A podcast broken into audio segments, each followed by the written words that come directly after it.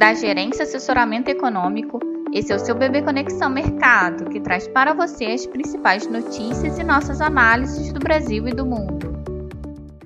Bom dia, segunda-feira, dia 18 de dezembro de 2023. Eu sou Adriana Lima e vou apresentar um panorama sobre os principais mercados. No exterior, o clima positivo segue dominando o cenário global, embora com menor intensidade.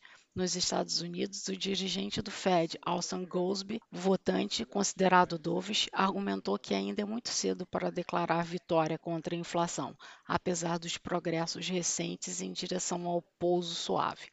No mais, reforçou que os próximos passos da política monetária dependerão dos indicadores econômicos. Na zona do euro, dois membros do BCE, Isabel Schnabel e Philipp Lahm, devem discursar nesta segunda-feira.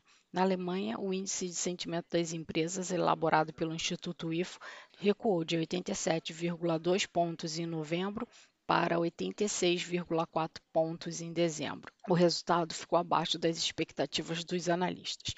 Na agenda semanal, principal destaque nos Estados Unidos é a divulgação do PCE, na sexta-feira, dia 22, visto como importante para reforçar as apostas do início de flexibilização monetária no país.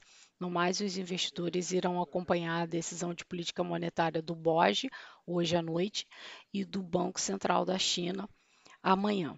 Para ambas, as expectativas é de manutenção do atual patamar de juros. No exterior, os mercados abriram uma primeira sessão da semana ainda em viés otimista, embora com alguns ativos mostrando esgotamento do rally pós-FONC. Os futuros de Nova York avançam e o dólar permanece fraco ante a maioria das moedas. As yields dos treasuries entram em zona de acomodação após a forte correção negativa causada pelo posicionamento dovish do FONC e de Powell na quarta-feira passada apesar dos últimos discursos dos dirigentes do Fed terem emitido os alertas de que ainda é cedo para declarar vitória contra a inflação.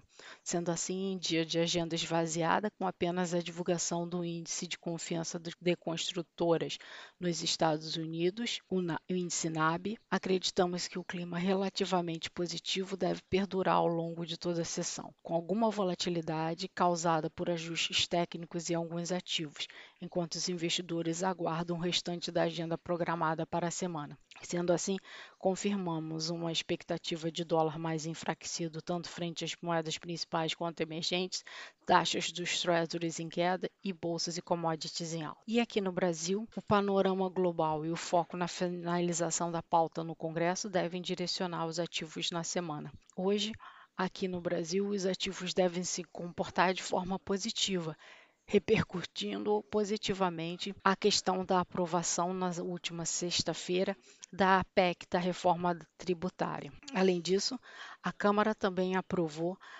a MP da subvenção do ICMS, principal medida dada pelo Ministério da Fazenda como arrecadatória para atingir a meta de déficit zero no próximo ano, em 2024.